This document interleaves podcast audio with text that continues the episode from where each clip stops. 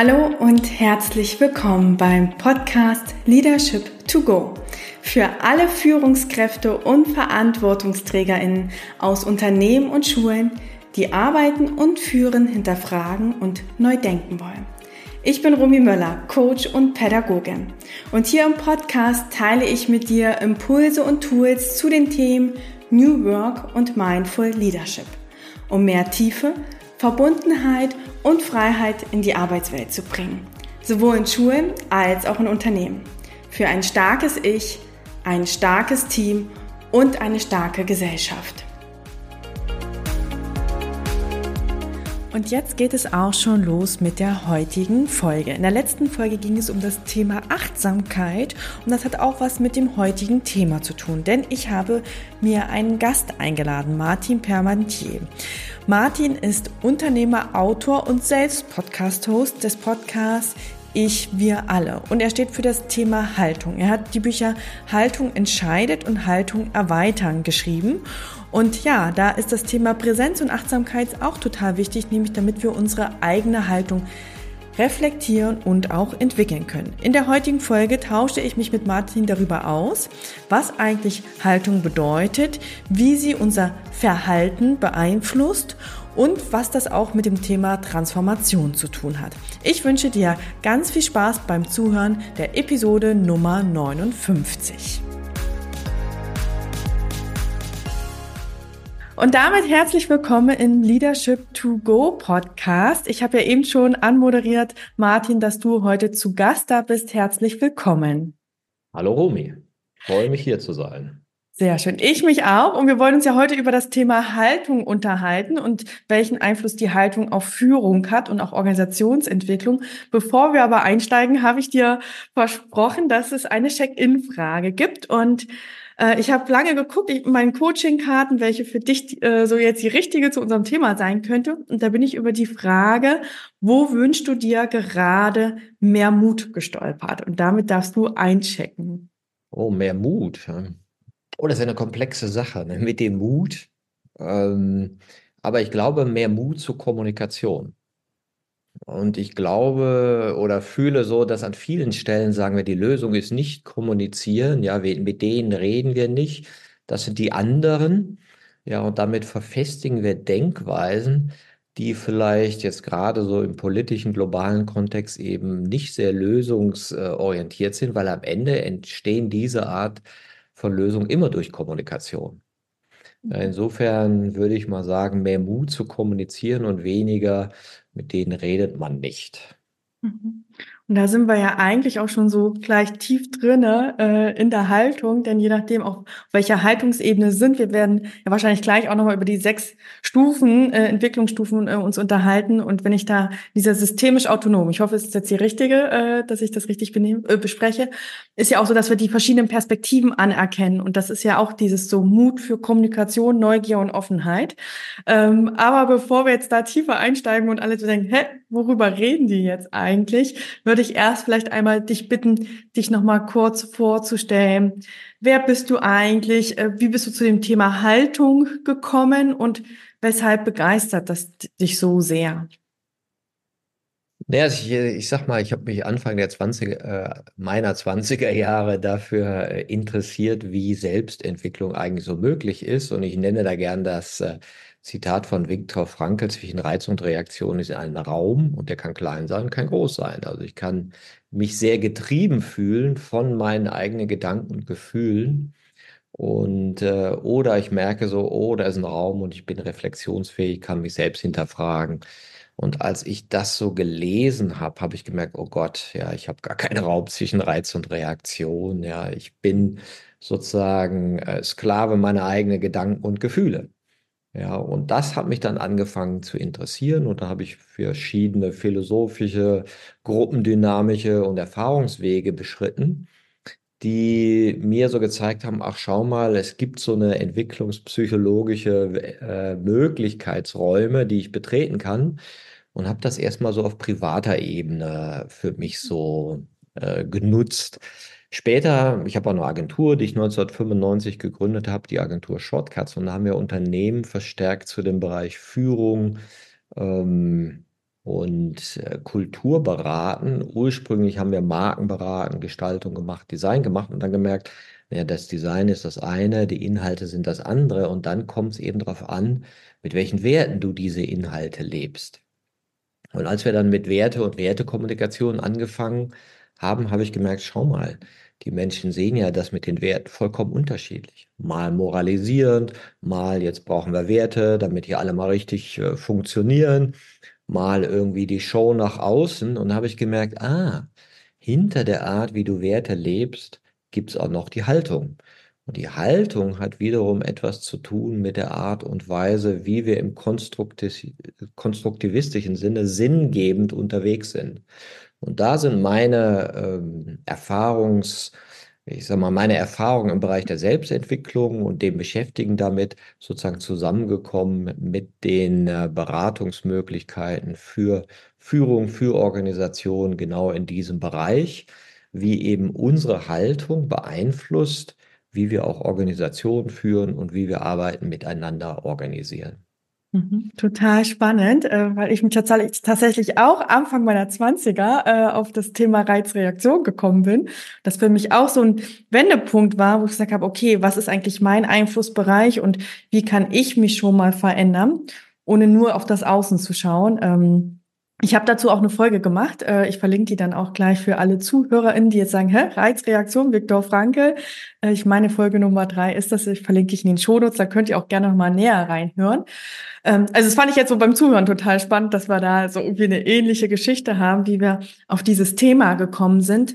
Jetzt hast du ja schon so gesagt, okay, dann kam für dich so Werte ist entscheidend und darunter liegt irgendwie noch die Haltung und wir müssen uns die genauer anschauen. Und ähm, die Haltung beeinflusst ja auch, wie wir uns verhalten äh, und sozusagen, wie wir auch wirken. Und du hast auch gesagt, so auch im Zusammenhang mit Führung. Und wo siehst du da sozusagen die Haltung in Bezug auf Führung und wie unterscheidet ihr da auch Haltung und wie kann ich eigentlich auch meine Haltung verändern? Ja, es gilt vielleicht erstmal auch um so eine Definition, was ist denn eigentlich Haltung? Das wird ja unterschiedlich begriffen.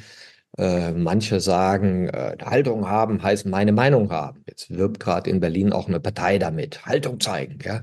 So, mhm. so als wäre es eben die eigene Meinung zu haben, das wäre eine Haltung, sondern äh, es ist ja zum einen, wenn du in den Duden guckst, ja, wie wir Gedanken konstruieren, das heißt, wie unsere Einstellung unser Handeln eigentlich prägen aber auch unser Verhalten, unsere Emotionalität, wie wir der Welt begegnen, sagen wir, äh, wir sind ja im Feindesland, ja, oder sagen wir, hey, das sind ganz viele Mitmenschen in der Mitwelt, das sind ja unterschiedliche Art und Weisen, sinngebend auch unterwegs zu sein.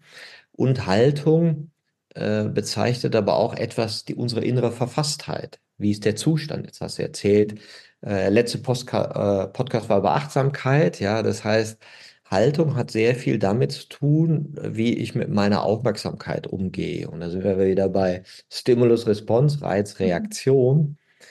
Bin ich überhaupt in mir selbst wach genug, dass ich mein Innenleben und das Außen wahrnehmen kann? Und da gab es so mal diese Idee, dass man am zweiten Tag, äh, zweimal am Tag aufwachen muss. Einmal morgens weg, wacht dein Körper auf, mhm. aber dann kannst du noch zu dir selbst aufwachen. Ja, ich lebe, ich sitze hier in meinem Körper, ich schaue von hier aus auf die Welt und bemerke dann, mit welcher Haltung ich eigentlich auf diese Welt schaue. Ja, und ähm, die entscheidenden Ideen dazu, das mal so, also wie sich diese Haltung eigentlich so entwickelt, dass wir die nicht haben, kamen dann für mich unter anderem durch Jane Löwinger, eine Forscherin aus den USA, die die Ich-Entwicklung untersucht hat und Thomas Binder, der das im deutschen Sprachraum auch sehr zugänglich gemacht hat. Das heißt, äh, wenn wir davon ausgehen, dass unsere Haltung mit, mit der Geburt nicht anfängt, dann verändert sie sich mit unserer eigenen Entwicklung vom Kind zum Jugendlichen und so weiter und hört eben nicht im Erwachsenenalter auf.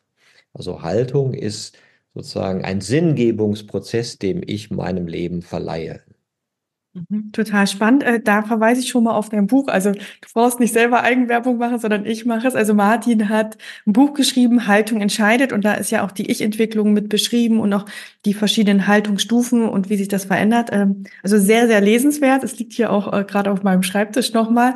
Ich blätter da immer wieder rein. Und als du das jetzt so erzählt hast, musste ich ähm, an äh, ja, ein Gedankenexperiment denken, weil ich äh, mache gerade das Sechs-Minuten-Tagebuch, weil ich mich auch mir wieder vorgenommen habe, äh, wieder noch mehr Achtsamkeit zu haben und möglichst morgens mit meinem Körper gemeinsam aufzuwachen, äh, sozusagen. Und sag mal, ich starte den Tag mit Journaling und äh, beende den Tag mit Journaling. Und da war so diese Frage, wenn du auf deine letzten fünf Jahre schaust, wie stark hast du dich verändert auf einer Skala von 0 bis 10? Und äh, jeder soll das so für sich selbst einschätzen, können jetzt auch die ZuhörerInnen machen. Ähm, und dann so die Frage, wenn du auf die nächsten fünf Jahre schaust, ähm, wie stark veränderst du dich da vermutlich? Und dass in der Regel die Personen das dann immer geringer einschätzen als sozusagen in der Vergangenheit und dass wir uns aber immer wieder weiterentwickeln. Also wir bleiben ja nicht da stehen und äh, vermutlich ist es mindestens genauso groß wie in den letzten fünf Jahren. Und das ist ja dieses Jahr, wir sind auch mit unserer Haltung nicht an einem Ende, sondern wir immer was auf diese Umwelteinflüsse oder was da passiert und wie wir uns selbst mit uns auseinandersetzen in der Selbstreflexion, passiert ja ganz viel, nicht nur im Außen, sondern vor allem ja auch ganz viel im Inneren. Genau, und dieses, äh, witzigerweise, ja, habe ich heute auch erzählt, hatte ich eine Gruppe, ich mache so Kulturexpeditionen in Organisationen, wo ich Menschen begleite, die sagen, hey, Haltungserweiterung finden wir spannend. Mhm. Ja, wie macht man denn das? Ja? Und ein ganz wichtiger Punkt ist oft das Journaling, mhm. weil du dadurch ja dich selbst zum Objekt der Betrachtung machst. Wie ist er denn so, der Martin? wie fühlt er und denkt er? Und dann kannst du auch dieses Prozesshafte von Gedanken und Gefühlen sehen, wie sie denn so kommen, wie sie denn so sind und wie du sie auf deine subjektive Art und Weise konstruierst, aber die ja meist nicht wirklich die Wirklichkeit abbilden, sondern deine Vorstellung von der Wirklichkeit. Das ist ja so diese konstruktivistische Idee. Ne? Und diese Art Wirklichkeit zu konstruieren verändert sich eben im Laufe deiner Biografie. Und die Sinngebung, die du mal als äh, kleiner oder ich mal als kleiner Junge hatte, ja, da gibt es den lieben Gott und der beobachtet mich und wenn ich Sünde mache, dann sieht er das, dann schreibt er das irgendwo auf. Ja. Irgendwann sagst du, nö, so ist das nicht. Ne? Und irgendwann ein bisschen eine anderen Logik drin, sagst, ich muss gut sein, ja, ich muss was können in dieser Welt. Ich muss in diesem System gute Noten schreiben, ja, dann habe ich einen Wert. Und äh, meine Identität konstruiert sich eben dann auch aus dem, was ich weiß, was ich kann. Und irgendwann merkst du so, ja, hm, das ist vielleicht auch nicht immer nur zu erfüllen in der Außenwelt, was ich weiß, was ich kann, sondern ich komme vielleicht in so eine eigenbestimmtere Haltung. Was will ich denn eigentlich? Mhm. Ja, was möchte ich hier machen mit meinem Leben? Jenseits von gesellschaftlichen Vorstellungen oder jenseits von Vorstellungen von anderen, wie kann ich denn freier sein in meinem Wollen und meinem Tun. Dann merkst du, ach, guck mal, jetzt deutest du irgendwie die Wirklichkeit ganz anders. Und da hilft eben Journaling, das so zu reflektieren, wie so diese Stimmen in uns sind. Und wenn du journalst, wirst du eben auch merken, wir sind nicht einer oder eine, sondern viele. Total. Ähm, und also ich mache das, finde das immer total hilfreich. Und wenn ich auch mit Führungskräften zusammenarbeite, ähm, lade ich sie immer dazu ein. Äh, also ich finde immer es wichtig, dass man die Person einlädt, weil jeder muss für sich selber entscheiden. Ähm, aber es ist halt für mich so eine Achtsamkeitspraxis. Und ja, man sieht da halt auch die Veränderung. Also ich finde das auch immer ganz spannend. Ich habe immer eine größere Reflexion am Ende des Quartals. Das mache ich seit 2016. Und Silvester ist immer für mich so ein Zeitpunkt, wo ich dann immer noch mal alles zurücklese und es ist jetzt, jetzt muss ich überlegen, jetzt sind wir ja schon über sieben Jahre. Also das dann auch zu sehen, so wie haben sich da auch meine Gedanken verändert, äh, was ist in diesen sieben Jahren passiert. Äh, und es ist auch zu merken, es ist nicht stehen geblieben, sondern es passiert immer wieder was Neues. Ähm, finde ich total spannend. Jetzt haben wir ja schon so ein bisschen auch so angesprochen, okay, damit konstruieren wir unsere Wirklichkeit, wie wir auch sozusagen das System sehen. Und genau deshalb ist es ja auch wichtig, dass wir auch in Führung dieses Thema Haltung in den Blickpunkt nehmen. Und ich würde sagen, mit, das ist eigentlich das Fundament, weil wir da eigentlich auch starten müssen, so mit der Selbstführung. Was denke ich über mich? Was denke ich auch über Führung? Und wie ist auch meine Weltsicht? Weil ich ja damit auch meine Teamführung beeinflusse. Wo siehst du sozusagen das Thema Haltungserweiterung, hast du es eben genannt, äh, hinsichtlich der Führung? Und welche Erfahrungen hast du da vielleicht auch mit Führungskräften gemacht? Ja, das ist, ist ja ganz interessant, dass es eben um Reflexion geht und um eine andere Art der Versprachlichung. Ja, deswegen Journaling. Ja, das heißt, äh, diese Idee, dass in dem Moment, wo du deine gefühlten Spannungen versprachlichen kannst, geht ja so ein bisschen auf Freud zurück. Talking Cure. Rede über deine Spannung und dann kriegst du Distanz zu deinen Gedanken und Gefühlen und siehst, ach guck mal, ja, so denke ich, so tue ich und dein Handlungsraum wird größer. Und ich habe unter anderem äh, auch Gruppen mit anderen Unternehmern. Und wir treffen uns einmal im Monat, weil du das erzählst, die Reflexionsrunde und machen einmal im Monat eine Reflexionsrunde. Und da schaust du, was sind die Themen, mit denen ich im Moment am meisten in emotionaler Spannung bin oder die die größten Gefühle auslösen. Positiv, negativ, widersprüchlich, ist egal. Aber wo ist die größte Emotionalität, wo ich, wo etwas am Rande des Gewahrseins ist, was ich noch nicht versprachlichen kann oder will? Ja, und, und dieser Vorgang, Dinge anders, komplexer, vielschichtiger in Sprache bringen zu können, das ist an sich die Haltungserweiterung. Mhm. Ganz einfach gesagt, wenn du sagst, das ist historisch gewachsen, das war immer schon so, Ende der Diskussion, okay, dann weißt du ja eine frühere Haltung, wo Dinge noch sehr simpel gesehen werden, ja. Oder du sagst, nee, jetzt schauen wir das mal komplexer an. Was ist deine Meinung? Was ist deine Meinung? Was ist deine Meinung? Lass uns das mal zusammenführen. Hm, welche Spannung haben wir damit? Was löst das bei dir aus, bei dir, bei dir? Hast du einen ganz anderen Sprachraum, wo natürlich mehr von der Realität oder sagen wir von der Realität, von den Phänomenen, die uns begegnen, beleuchtet werden kann. Ja, und diese Sprachfähigkeit ist es an sich, die es in, äh, in der Führung braucht. Mhm. Also die, nicht immer in verkürzten Logiken zu sein. Ja, Umweltschutz schadet der Wirtschaft, kostet nur. Wo du sagst, okay, wie lange hast du denn gerechnet, bis zu welchem Jahr? Ne? Und was hast du denn gerechnet? Ja, äh, das, das ist ja so dieses Thema, komplexitätsfähig zu werden. Und diese Komplexitätsfähigkeit braucht eben ein Denken, was mit Unsicherheit umgehen kann, was mit Fragen umgehen kann und was mit emotionalen Spannungen umgehen kann. Und da ist das Modell der Haltung sehr hilfreich. Unter anderem wird das ja auch eingesetzt, jetzt ein bisschen anderer Form, äh, von Robert Keegan, Harvard-Professor, der äh, auch mit an diesen äh, Theorien gearbeitet hat. Der ist ja auch, ich weiß gar nicht, wie alt er ist, jetzt 80, der hat die IDGs geformt, Inner Development Goals. Mhm. Weil man ja festgestellt hat, wir wollen die IDGs, die, äh, die SDGs, Sustainable Development Goals, auf dieser Welt durchsetzen bis 2030 und wir merken alle, nee, machen wir nicht. Tolle Ziele, toll formuliert, alle haben gesagt, das schafft eine bessere Welt. Machen wir nicht. Warum eigentlich nicht? Wenn es intellektuell klar ist, wenn es wissenschaftlich klar ist, wenn es statistisch klar ist. Ne? Du kannst alle Fakten würden sagen, das ist vernünftig. Ne? Wir sind auch aufgeklärte Menschen. Ja, und sie haben festgestellt, nee, es braucht noch die Schulung von Führungspersönlichkeit, mit Komplexität umgehen zu können. Um eben nicht immer wieder in die alten Controlling-Mechanismen und jetzt weiter so, wir wachsen und so weiter zu verfallen, weil dann erreichen wir es nicht. Und dieser, dieser Wachstum hat oder dieses Wachstum hat eben mit der Haltungserweiterung zu tun, die damit zu tun hat, unter anderem mit den eigenen Spannungen auch sprachlich anders umgehen zu können. Mhm, total spannend. Ähm, du hast ja jetzt so gesagt, so äh, auch sich Fragen zu stellen. Also so habe ich es verstanden, dass man sich den Fragen stellt und gleichzeitig äh, auch selber Fragen zu stellen. Also so dieses zu hinterfragen und es nicht als gegeben, ja, das haben wir schon immer so gemacht und deshalb wird es weiter so gemacht, sondern so, ist das noch hilfreich für uns? Ja, ich sage manchmal war es ja auch hilfreich.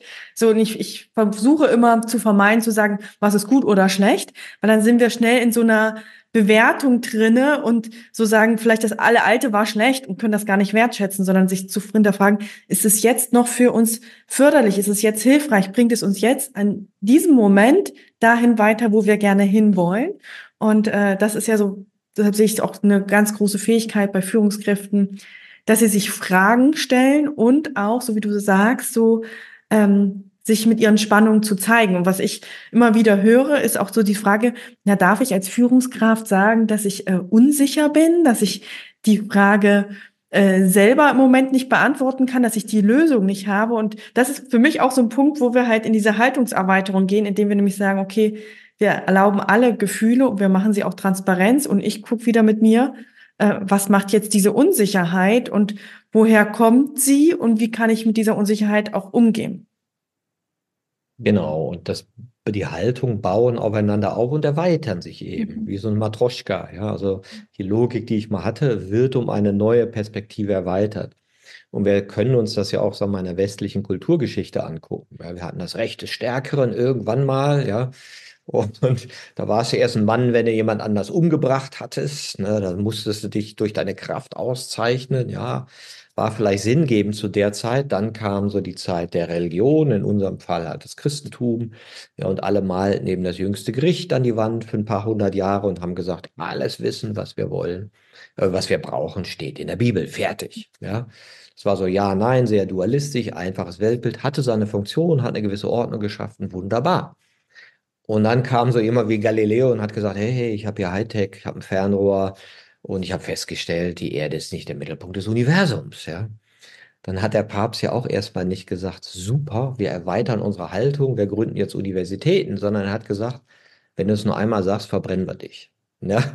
Und dann kamen aber trotzdem die Wissenschaften. Dann hat man gesehen, neben dieser Dualität, die jetzt in so einem religiösen Denken drin ist, gibt es vielleicht noch auch die Möglichkeit, Wissen zu schaffen und Fakten zu vergleichen. Ja, und dann kam das auf kollektiven Ebene und, und die Bücher wurden gedruckt und dann hat sich das verbreitet und dann kam man auf die Idee mit der Aufklärung.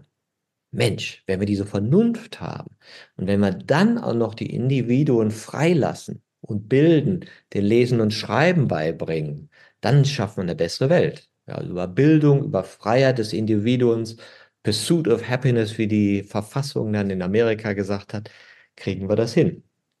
Ja, und dadurch sind Demokratien entstanden und im Weiteren dann äh, Menschenrechte, Gleichberechtigung. All das ist sozusagen in dieser neuen Haltung entstanden. Und dann kam ja was so äh, mit Freud, William James, der Blick nach innen. Mhm. Ach so, wir sind ja komplexe Wesen, wir haben ja Persönlichkeitsanteile, wir haben Muster, das hängt mit Mama, Papa zusammen und so weiter. Ja, das ganze psychologische Verstehen und das Verstehen von Gefühlen, was wir vorhin ja sagten, und dass es Sinn macht, die wahrzunehmen. Ja, dass es auch sinngebend sein kann, psychologisch zu verstehen. Das hat nochmal was Neues verändert, ja. Und später kamen wir dann zu dem systemischen Verstehen. Ach, wir sind ja nicht alleine in der Welt. Wir hängen ja davon ab, in welchem Kulturkontext, äh, unter welchen Bedingungen wir wie wo aufwachsen. Und so ähnlich entwickelt sich das ja auch mit den Führungsleitbildern. Nehmen wir mal Deutschland vor 80 Jahren, 1944. Wie war da wohl Führung? Ja, willst du nicht so richtig drüber nachdenken? Ja, aber Einheitspartei, Vereinheitlichung, Gehorsam, dualistisch. 50er, 60er Jahre. Ne? Wir äh, machen Lean Management, wir machen KPIs, wir bringen alles in Strukturen, Prozesse. Das deutsche Wirtschaftswunder, wunderbar. Und dann kamen die 68er, Befreiung des Individuums, freier Sex, freie Drogen, freie Lebensform. Plötzlich war ganz viel möglich, was vorher noch nicht sinngebend gesehen wurde und was abgelehnt wurde. Und dann hat sich das etabliert, immer mehr in der Gesellschaft, so eine neue, erweiterte Haltung, die aber die anderen ja immer noch bestehen lässt. Wir haben ja die Gleichzeitigkeit der Ungleichzeitigkeit, was wir auch an der Parteienlandschaft erkennen, ja. Mhm. Und im Jahr 2000 dann vielleicht die Nachhaltigkeit. Plötzlich waren solche Themen da. Minderheiten sehen, äh, Umwelt sehen. Plötzlich war das als sinngebend empfunden. Und jetzt kommen wir so in eine Zeit, wo wir merken, hey, wenn wir nicht systemisch denken, ja, Natur, Wirtschaft, Frieden, alles muss zusammengedacht werden. Sonst haben wir ja richtig große Themen. Jetzt fangen wir an zu sehen, es braucht eine andere Art von Wir, jenseits von Ideologien. Ein Wir der befreiten Individuen, was aber trotzdem nicht bei der individuellen Freiheit aufhört und sagt, Rest interessiert mich nicht, ja, sondern wo du sagst, ja, wir brauchen freie Individuen und, und Institutionen und Rechtsräume, die das möglich machen.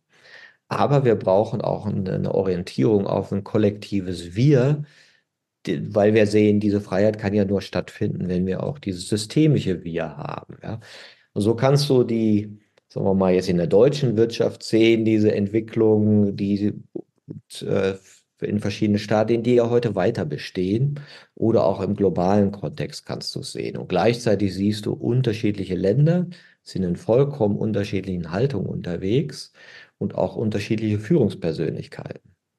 Der Vorteil ist natürlich von dem erweiterten Haltung, dass du eher eben damit umgehen kannst, dass das Außen nicht total kontrollierbar ist, mhm. sondern dass wir jetzt mit der VUCA-Welt eben in Szenarien kommen, wo du eben mehr auf Sicht fahren musst.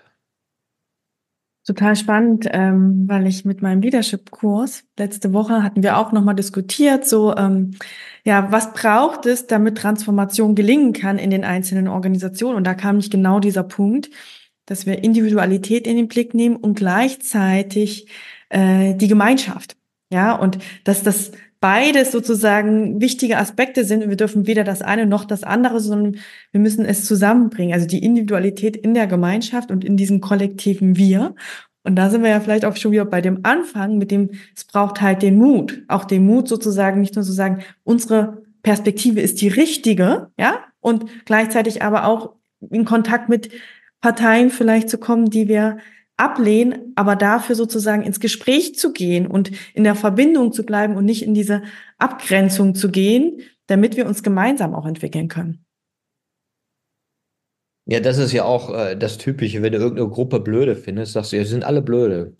Außer Mohammed, den finde ich super, ist ein Freund von mir. Ja, ja. Und du denkst, äh, ja, okay, ne? dass ja in der Begegnung sich mhm. ganz viel auflöst. Mhm. Ja, und im Nichtbegegnen sich die Dinge dann vollkommen übersteigern mit irgendwas. Ne? Und, äh, und diese Nahtstellen, kommunikativen Nahtstellen, die braucht es halt. Und das ist ja auch interessant, wenn du in Organisationen guckst, wie machst du Organisationen agiler? Ja, indem du die Kommunikation veränderst. Dass mehr Nahtstellen eingebaut werden, sag mal, wie ein Daily, wie eine Retrospektive, ja, dass also mehr miteinander geredet wird, aber freier miteinander geredet wird. Also blöde Meetings, wo nur einer redet, weg. Ja, oder Meetings, wo du denkst, was mache ich denn hier eigentlich? Na, okay, machen wir seit drei Jahren, ist halt so, hm, ja, sondern das machst du weg, aber du machst sozusagen spannungsorientierte Kommunikation, also äh, Spannungen, die du ausreichend mit Kommunikation versorgst, dafür sorgst du. Und dann werden Systeme flexibler und aktiver. Also Erhöhung der Kommunikation und Erhöhung aber äh, nicht der, ich sag mal, formalisierten und Abbau der formalisierten Kommunikation, könntest du sagen. Ich wollte es gerade noch als, äh, ergänzen, sozusagen Erhöhung der wahrhaftigen Kommunikation, so würde ich es mal nennen, so wo wir uns wirklich begegnen, so und äh, die Emotionen ansprechen, die Spannungen ansprechen, äh, wo wir auch vielleicht Mut haben zu sagen, ich sehe das jetzt gerade anders und da sozusagen in den Konflikt gehen. Äh, Konflikt sagen wir mal ganz oft oder verbinden wir ganz oft was Negatives und ich glaube aber, wenn wir in diesen Konflikt gehen, haben wir ja auch Vertrauen, dass wir unsere Meinung äußern können, um darüber zu gucken, welche Perspektiven gibt es und wie können wir sie zusammen integrieren. Ja, nicht zu sagen, hier Meinung, das ist so meine Haltung und ja, äh, sondern so die sagen, okay, das ist erstmal meine Sicht auf diese Dinge und jetzt bin ich aber gespannt, wie siehst du es oder ich sehe es halt anders und lass uns über diesen Punkt nochmal reden. Ich glaube, das ist ganz, ganz wichtig, dass wir diese Kommunikation schaffen und nicht nur so ein Soll-Ist-Vergleich machen, sondern wirklich in diese empathische, wertschätzende, wahrhaftige Kommunikation gehen. Das ist ja interessant im Führungsverhalten. Du, du kannst ja so ähm, Organisationen, die, äh, wie man so sagt, in der rationalistisch-funktionalen Haltung daran an bestimmten Parametern erkennen. Ja, und der einfachste ist immer, das sind Organisationen, da sagen dir die Menschen, wir haben keine Zeit. Mhm. Und dann denkst du, ja krass, wie kann man keine Zeit haben? Wir haben nur alle 24 Stunden. Was machen die? Dass die alle sagen, wir haben keine Zeit. Ja, weil du so auf das Außen fixiert bist und alles, was nach innen verweist, vermeidest und immer das Gefühl hast, ich muss etwas im Außen erfüllen. Mhm. Ja, und das Innen zählt nicht. Eh nicht kontrollierbar, nervt nur, ist Esokram. Mhm. Ja, ist esoterisch, was nach innen verweist. Das ist ja dann so die Aussage. Machen Sie nichts Esoterisches, so mit Gefühlen. Mhm. Ja, und, und in diesem sich nach außen und To-Dos orientieren, erzeugst du so viel Scheineffizienzen. Und so viel blockierende Energie im System, die du aber nicht wahrnehmen willst. Ja, und in der nächsten Erweiterung sagst du, jetzt gucken wir mal, wie wir stärkenorientierter zusammen sein können. Wir fragen mal die Leute, worauf hast Lust, wie wird sich fortbilden, was passen zu deiner Stelle, passen das an und plötzlich merkst du, wow, kommt andere Bewegung rein. Wenn ich nicht so defizitorientiert bin, wenn ich nicht immer alles sage, das ist Fehler, sondern Fehler ist vielleicht ein Irrtum, vielleicht ein unerwartetes Ergebnis oder ein unerwartetes Ereignis. Ja, plötzlich merkst du, die Kommunikation wird geschmeidiger. Und dann gibt es so diese andere Schwelle, äh, wenn du sozusagen noch die Haltung erweiterst, wo du sagst, okay, jetzt gucken wir uns mal den Schatten an. Mhm. Und da hatte ich auch jetzt neulich so einen, der hat das schön beschrieben. Er dachte so, Mensch, ich hatte ein super Team, ich habe alles gemacht und hatte das Gefühl, ähm, wirklich ein gutes Team aufgebaut zu haben. Da haben die eine, eine Befragung gemacht und da wurde ich kritisiert und ich war total gekränkt. Weil ein Teil von mir hat gesagt, oh, ihr seid aber nie zufrieden zu kriegen. Ja, immer dieses Mimosige, das hört ja gar nicht auf und jetzt mache ich schon so viel. Und dann hat er aber genug Distanz gehabt, sich so zu beobachten, wie er so sauer war und dann zulassen konnte, ja, aber für jemand anders ist das, was ich als Macher in meinem Machermodus ist, im gewissen Sinne ja auch eine Zumutung. Mhm. Und vielleicht ist der nicht an dem Punkt, Verantwortung zu übernehmen oder zu übernehmen wollen. Vielleicht fehlt mir einfach der Blick für die Vielfalt, dass andere Menschen nun mal anders sind. Und nicht immer so, wieso, ich habe es doch so gemacht, muss dir doch jetzt gefallen. Ja, und das ist dann sozusagen die nächste Reifung. Und das sind so typische Übergangspunkte, die du äh, in sehr vielen Organisationen findest. Mhm. Und äh, ich habe ja nochmal auf deiner Website nachgelesen und äh, da auch gesehen, dass du gesagt hast, es gibt so drei Qualitäten von Führungskräften, damit diese Entwicklung auch geschieht. Und zwar die Präsenz, Mut und auch Empathie. Und ich fand das jetzt an dem Beispiel ist das so deutlich geworden, ja. Also sozusagen die Präsenz auch erstmal so wahrzunehmen, was ist da? So äh, den Mut, auch das genau anzugucken und auch die Empathie, wenn ich da so einen Schatten habe, zu gucken, okay, was macht das jetzt mit mir? So, und auch sich da Mitgefühl in dem Moment, ja, okay, das, das kränkt mich. Wieso kränkt mich das? Und was steckt denn eigentlich dahinter und welches Bedürfnis steckt dahinter? Und dann das auch zu erkunden und dann auch diese Sicht zu erweitern, okay, woher kommt das und was brauchen dann halt auch die anderen? Also sozusagen äh, sich Empathie zu schenken und auch den anderen. Und das, glaube ich, erweitert so uns äh, sehr stark im Blickfeld. Ja, du hast es ja am Anfang gesagt, wer war ich denn vor fünf Jahren? Mhm. Und diese Selbstempathie, oh ja, mh, hm, ja, ja, da gab es so ein paar Stellen, ja, und die gibt es ja jetzt genauso. Mhm. Das heißt, Entwicklung heißt ja auch im gewissen Sinne, dir selbst fremd zu werden. Mhm. Oder in dem Sinne, dich mehr neben dich stellen zu können und objektiver betrachten zu können. Also nicht so identifiziert zu sein mit deinen Gedanken und Gefühlen, auch nicht mit den schwierigen. Mhm. Ja, dass du sagst, ah, jetzt hat der Martin schwieriges Gefühl. Gucke ich mal zu, was das so macht. Ja, und nicht so, ach, das muss ich jetzt wegmachen mhm. ja, sondern sich auch dabei zugucken können. Der Jens Korsen, mit dem ich auch gerne äh, mich austausche, nennt das dann die gehobene Gestimmtheit, in der Glück und Unglück Platz haben können. Also der Raum, wo du eben auch in deiner emotionalen Vielfalt Platz finden kannst. Ja, und, und der hat eben auch diesen Aspekt des Selbstmitgefühls. Ja. Und äh, genau, und damit hat das Modell der Haltung oder diese Ideen der äh, Ich-Entwicklung haben auch was sehr Versöhnliches. Ja, weil du das, was war, inkludieren kannst und gleichzeitig sagen kannst, okay, da wartet vielleicht noch eine erweiterte Perspektive auf mich. Mhm. Total spannend, weil ich auch vor kurzem Gespräch hatte, genau über dieses positive und vermeintlich negative Gefühle, weil das sind ja auch erstmal unsere Bewertung, ja, äh, sozusagen, was ist eigentlich positiv und was ist negativ.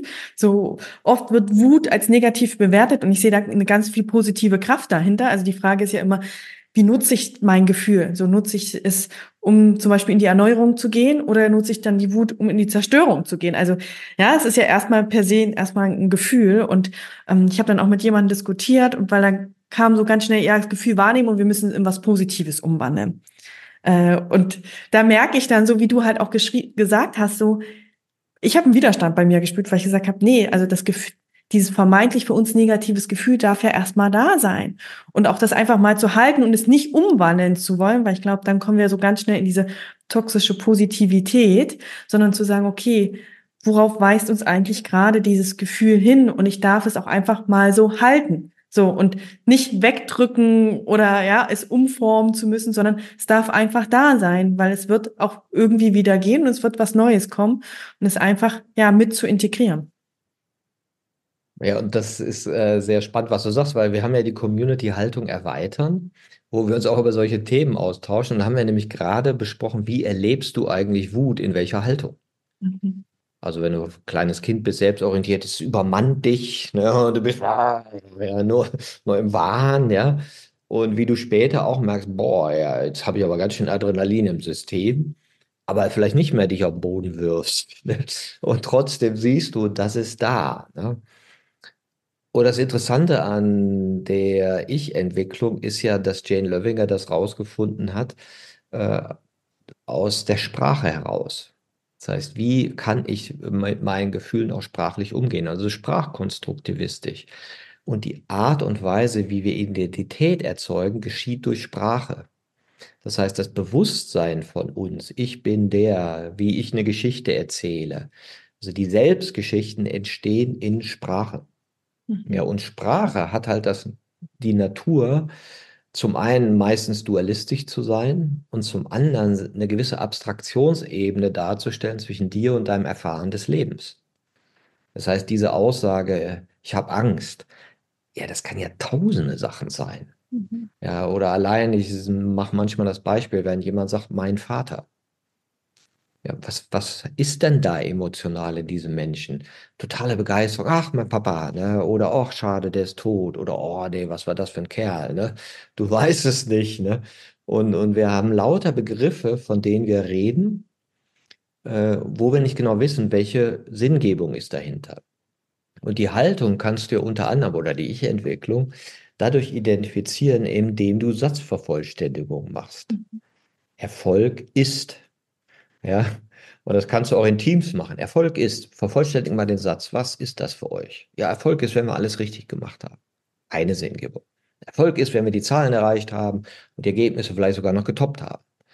Auch wieder eine Perspektive. Erfolg ist, wenn ich meine Ziele erreicht habe, das Team gut mitgenommen haben, wir motiviert die Ziele erreicht haben, uns allen dabei gut geht und wir glücklich drauf waren. Auch eine Perspektive. Und dann sagst du Erfolg, naja, kommt drauf an, welch, was meinst du jetzt, ja? Erfolg mit Geld, Erfolg mit Zeit, Erfolg mit gut drauf sein, mit Liebe. Welche, welche Währung? Ja, es kommt drauf an, welche Währung nimmst du denn?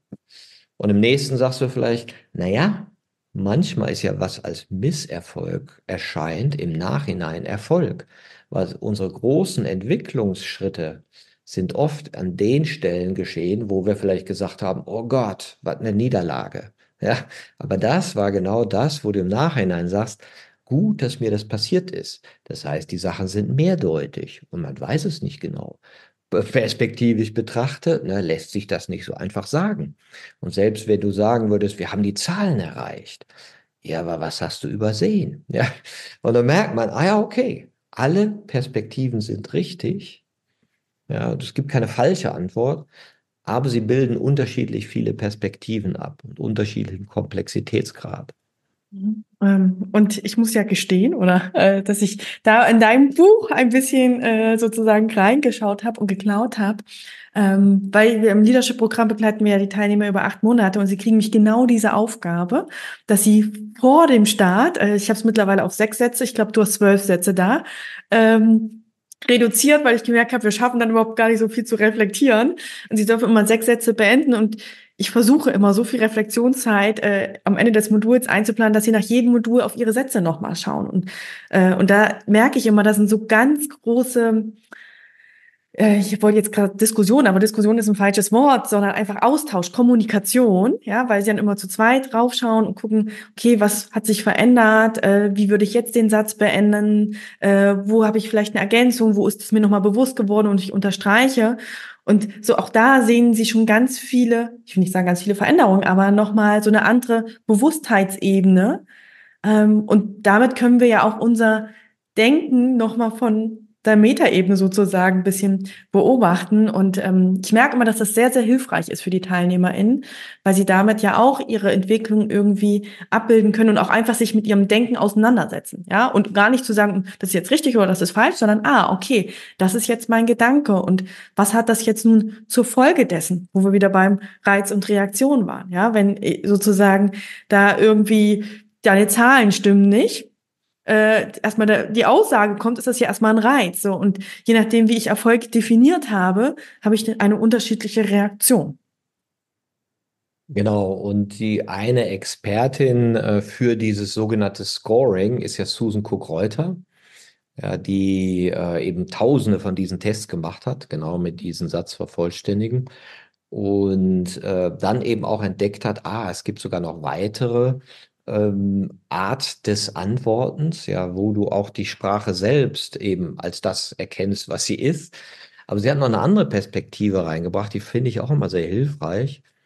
Wenn du in der frühen Entwicklung bist, hast du nur zwei Perspektiven. Ich und mein Gegenüber. Mhm. Ja, wie Romeo und der Martin, ja, und, und äh, ich bin jetzt für dich, gegen dich und wir haben irgendwie einen Austausch, aber ich kann nicht so richtig abstrahieren. Mhm. Ja, und irgendwann kommt die sogenannte dritte Perspektive dazu.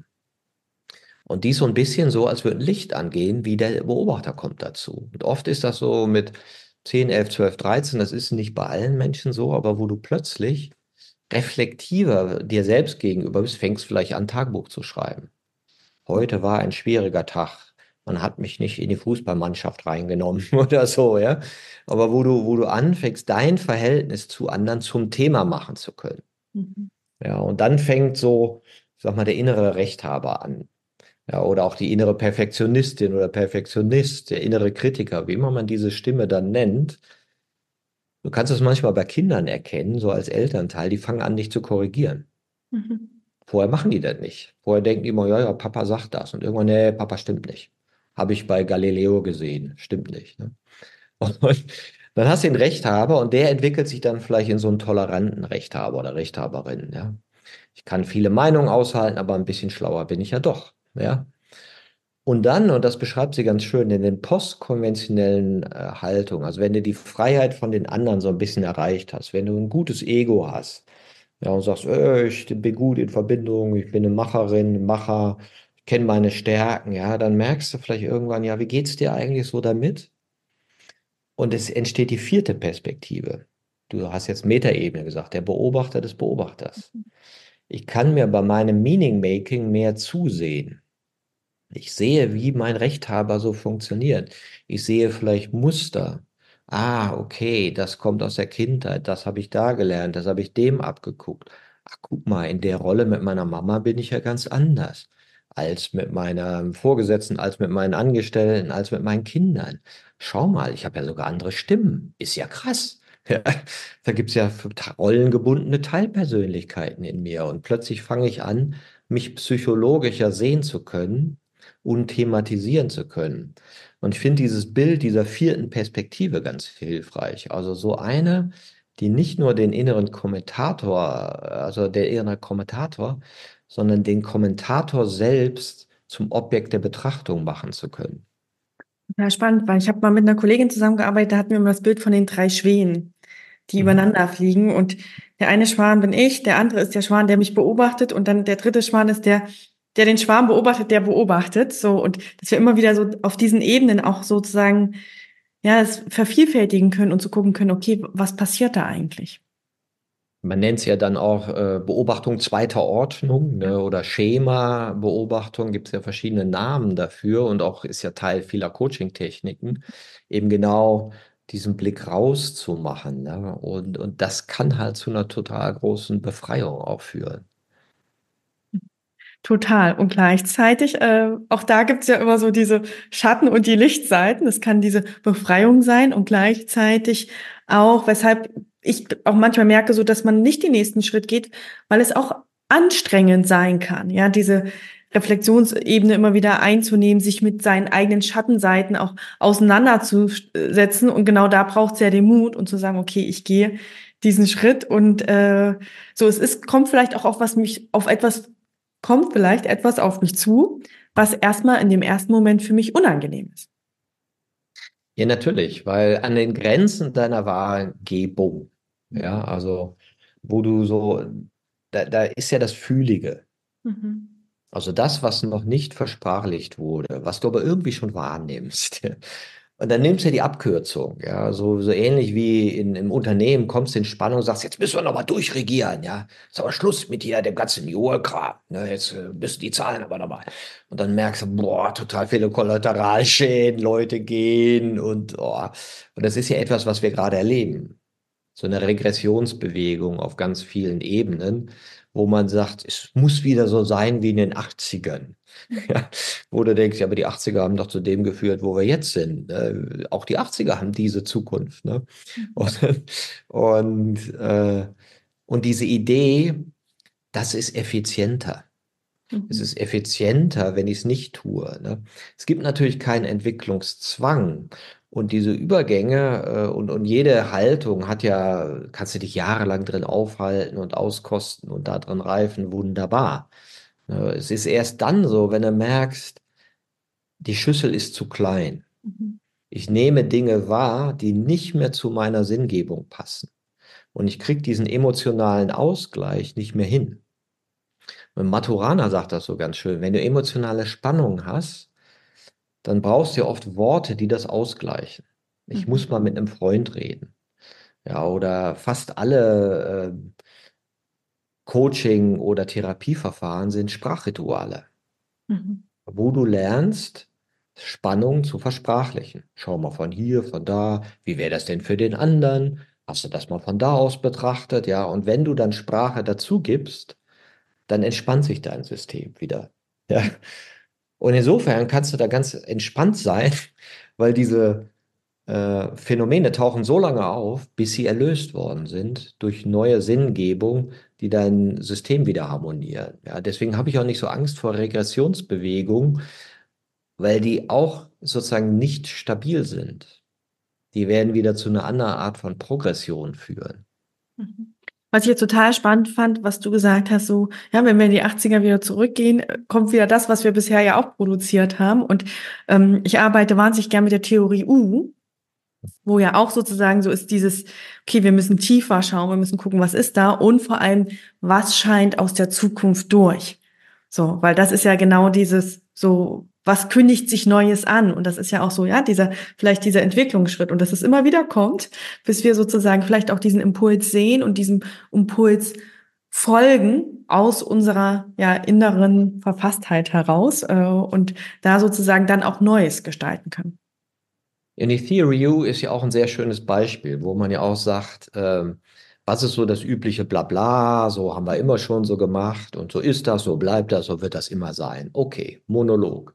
Dann die Debatte, Zahlen, Daten, Fakten. Ja, wie sieht es denn das aus? Und so muss das sein. Und wenn wir nicht 3% hier und 2% da und dann rechnen wir uns irgendwelche Zukunft, bis 2050 werden wir klimaneutral sein und ist alles Spökes ist alles nur Externalisierung von Problemen in der Zukunft. Dann werden die Ziele nicht erreicht, dann werden dann neue gemacht. Ja.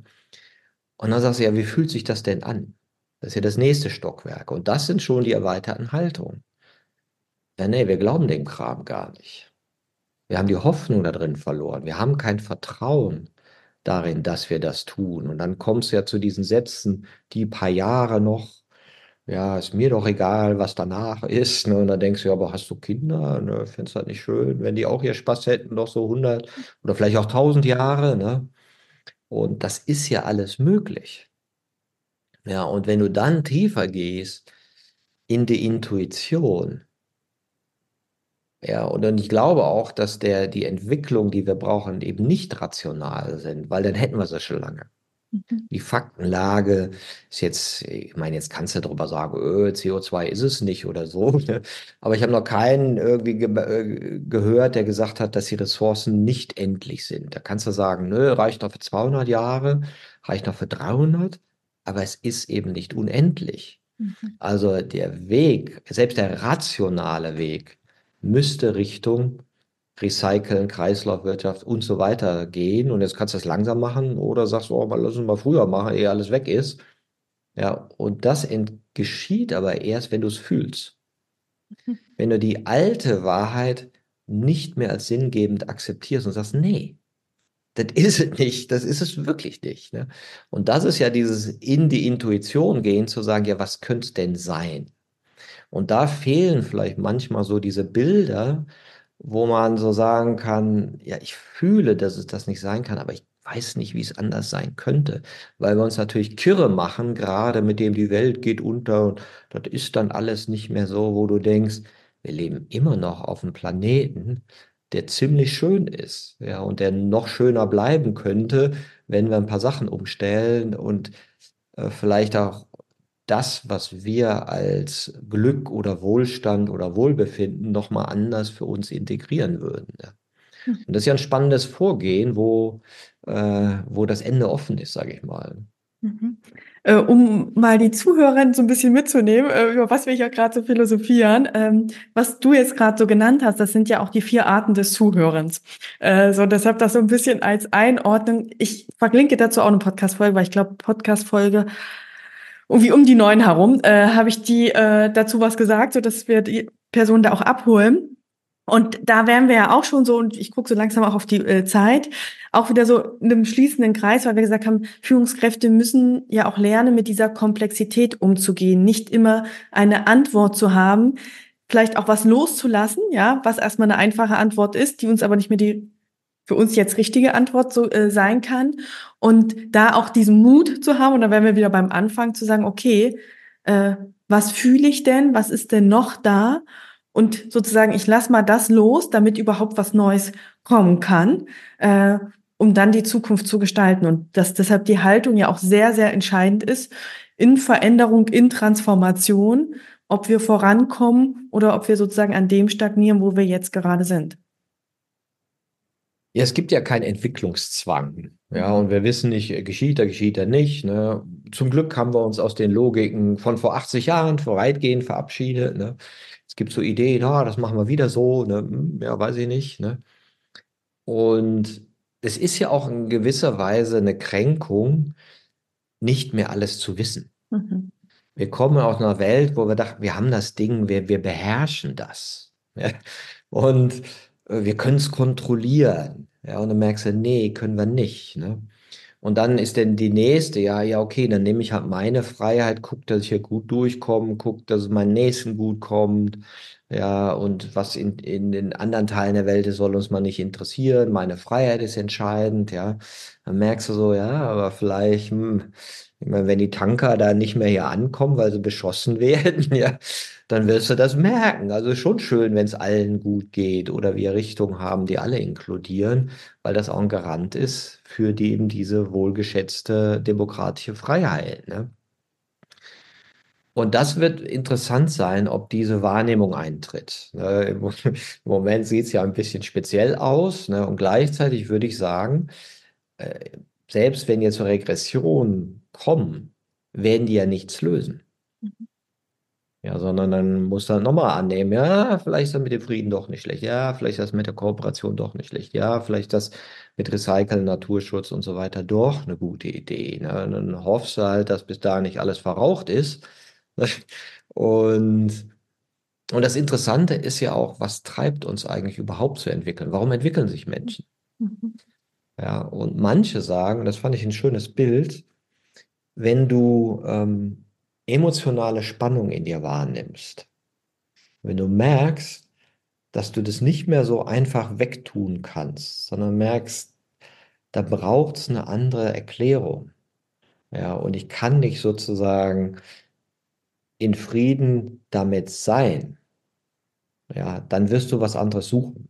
Mhm. Das heißt, dieser Unfrieden mit der Welt, jetzt könntest du auch wieder sagen, die Krise als Chance, ne, ist unter Umständen ja vielleicht auch der Nährboden für weitere Lösungen. Ja, wäre ein Aspekt, der vielleicht mit entstehen kann zur jetzigen Zeit. Ne? Mhm. Total. Da kann ich äh, nichts mehr so hinzufügen. ähm, und ja, ich glaube, da ist es halt wichtig, äh, dass wir auch so überlegen, welche Bedeutung geben wir dem Thema Spannung, Konflikt, Krise. Ähm, da kann nämlich ganz, ganz viel Chance drinne auch liegen. Ähm, wenn wir da auch die Multiperspektivität wieder einladen und sagen, wir können da einfach aus verschiedenen Perspektiven draufschauen. Ähm, da jetzt die Zeit wirklich fortgeschritten ist, frage ich erstmal nochmal, gibt es noch irgend, also wir haben, glaube ich, ganz, ganz viel angeschnitten und wir könnten da, glaube ich, noch drei, vier Stunden drüber reden. Also wir sind ja so in dieses Thema Haltung bei Führung und erstmal die Selbstentwicklung. Äh, dann sind wir jetzt schon so ein bisschen in die Transformation, Kommunikation. Äh, was braucht es eigentlich dafür? Wir hätten noch viel, viel mehr in die Teamentwicklung auch gehen können. Ähm, also da auch nochmal vielleicht der Hinweis, also guckt euch gern das Buch an oder auch den Podcast äh, von Martin. Äh, ich, wir alle. Ähm, auch da äh, habt ihr sozusagen nochmal Zeit, äh, tiefer reinzuhören. Ähm, Gibt jetzt aber erstmal an der Stelle von dir was, wo du sagst, Rumi, wir können jetzt den Podcast nicht aufhören, äh, bevor wir das nicht angesprochen haben. One more thing. nee, wie du schon sagtest, ich, wir alle, das sind halt diese Ebene, die Selbstentwicklung, die Teamentwicklung, Organisationsentwicklung und Kontextentwicklung, wo wir in allen Bereichen sehen können, und wir haben es jetzt ja angesprochen, ja, mit der kulturhistorischen Entwicklung, mit der Entwicklung von der Art des Wirtschafts am Beispiel Deutschland, ähm, dass überall die Haltung, also die Art, wie wir Wirklichkeit konstruieren oder Sinngebung geben, äh, damit zusammenhängt. Ja, und ich finde es äh, ein optimistisches Modell, eine optimistische Perspektive. Und gleichzeitig gibt es immer so diesen Effekt der Erstverschlimmerung, wenn du dich damit beschäftigst, weil du plötzlich siehst, in wie viel unreifen Logiken wir eigentlich so unterwegs sind wie viel feudales Denken wir an sich noch haben, wie viel totalitäres Denken wir so haben. Ja, und dann sagst du, okay, aber es ist besser als vor 200 Jahren. also es ist schon mehr von postkonventionellem Gedankengut unterwegs. Und äh, der Frederic Laloux hat ja seine Initiative da mit The Week gegründet, ja, wo er auch sagt, schaut mal, Millionen von Menschen sind an sich bereit, auch an einer neuen Art von Wir, an einer Möglichkeitsräumen zu, zu arbeiten. Und so sehe ich das auch. Und da danke ich dir auch für deine Unterstützung und dass du Teil davon bist, äh, gute Dinge in die Welt zu bringen. Vielen Dank. Mhm. Ähm, vielleicht nochmal an alle Zuhörerinnen. Es gibt von Frederic Laloux dieses Projekt The Week, ähm, wo ich glaube, es sind vier Filme zum Thema äh, Nachhaltigkeit und Klima. Äh, da kann man sich sozusagen, kann man einfach Leute zusammensuchen und äh, gemeinsam die Filme schauen und vor allem darüber in die Reflexion gehen. Ähm, die Website kann ich auch mal verlinken. Äh, also wenn da die Zuhörerinnen gerne noch mal reingehen wollt, dann ist es ein schöner Impuls jetzt von uns sozusagen, dass wir auch da äh, ja noch mal eine größere Community äh, schaffen, vielleicht ähm, die sich damit beschäftigt. Daher danke auch dir nochmal Martin an der Stelle. Und äh, diese verschiedenen Kontextebenen, da haben wir auch eine Parallele, weil du sagst immer ich, wir alle. Ich sag immer äh, starkes Ich, starkes Team, starke Gesellschaft ähm, und bewusst nicht starke Organisation, weil ich finde dieses nochmal gesellschaftliche ist mir da auch sehr sehr wichtig. Ähm, und deshalb würde ich gerne mit dem Podcast enden, indem wir die drei Sätze dazu beenden. Äh, und so wie das jetzt einfach bei dir kommt. Und zwar starten wir mit dem starken Ich. Selbstentwicklung heißt. Naja, Selbstentwicklung heißt, dich zu entwickeln, also aus den Verwicklungen herauszuholen. Und es ist ja im, im einem Schritt äh, auch, auch äh, der Kontakt zu einem starken Ego, zu einem starken Selbst, dass du dann auch wieder dekonstruieren kannst. Ne? Und am Ende kommt vielleicht auch, äh, wie es so schön heißt in der Literatur, die Notwendigkeit, ein Ich zu konstruieren, wird aufgegeben. Ja, weil die Gegenwärtigkeit ist dann vielleicht in ihrer direkten Erfahrung interessanter als die Selbstgeschichte, die wir permanent versuchen, darum herum zu konstruieren. Spannend, danke dafür. Starkes Team, um ein Team zu stärken. Na, ich spreche gerne davon, den Raum der Besprechbarkeiten zu vergrößern. Also was kann in einem Team in Kommunikation gebracht werden und was bleibt noch so in so Fühligkeiten hängen in Form von Spannung. Und äh, da empfehle ich immer Kleingruppen, Dreiergruppen, Vierergruppen, weil da ist Kommunikation oft viel mehr im Vertrauen als im Plenum in großen Gruppen. Ja, insofern äh, immer ein Plädoyer für Kleingruppen und viel Austausch in kleinen Gruppen, um den Raum der Besprechbarkeiten zu erhöhen. Mhm. Und zur starken Gesellschaft. Haltung beeinflusst die Gesellschaft, weil. Ja, weil wir lernen, ähm, Vorannahmen und Glaubenssätze zu verändern. Also die Erklärung, die uns bis jetzt sinngebend erschien, so geht Gesellschaft, so ist man, die Paradigmen, denen das zugrunde gelegen hat, unter anderem die Wachstumsgesellschaft, wo wir merken, dass wir immer noch sagen, ja, die Wirtschaft muss wachsen, das ist die Gesundheit. Fragst du die Leute aber, stell dir vor, alle Wirtschaften dieser Welt würden jedes Jahr 20 Prozent wachsen. Wäre das super? Sagen alle, nein, das kann es nicht sein, ja. Und dann merkst du die Paradoxie. Also was sind denn eigentlich die Vorannahmen, die Glaubenssätze, was wir glauben, was eine gute Gesellschaft ausmacht? Und vielleicht sind ja soziale äh, Erfindungen, Innovationen viel wichtiger.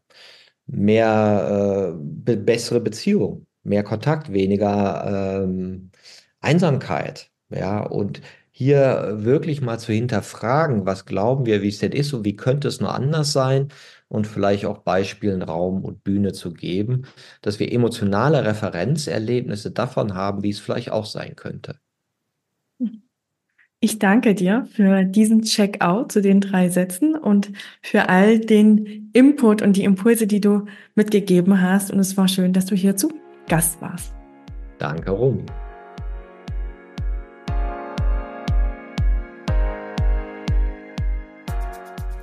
Ich hoffe, dass du wieder einige Impulse für dich mitnehmen konntest und ich glaube, heute ist nochmal ganz klar geworden, welche Rolle eigentlich die eigene Haltung spielt.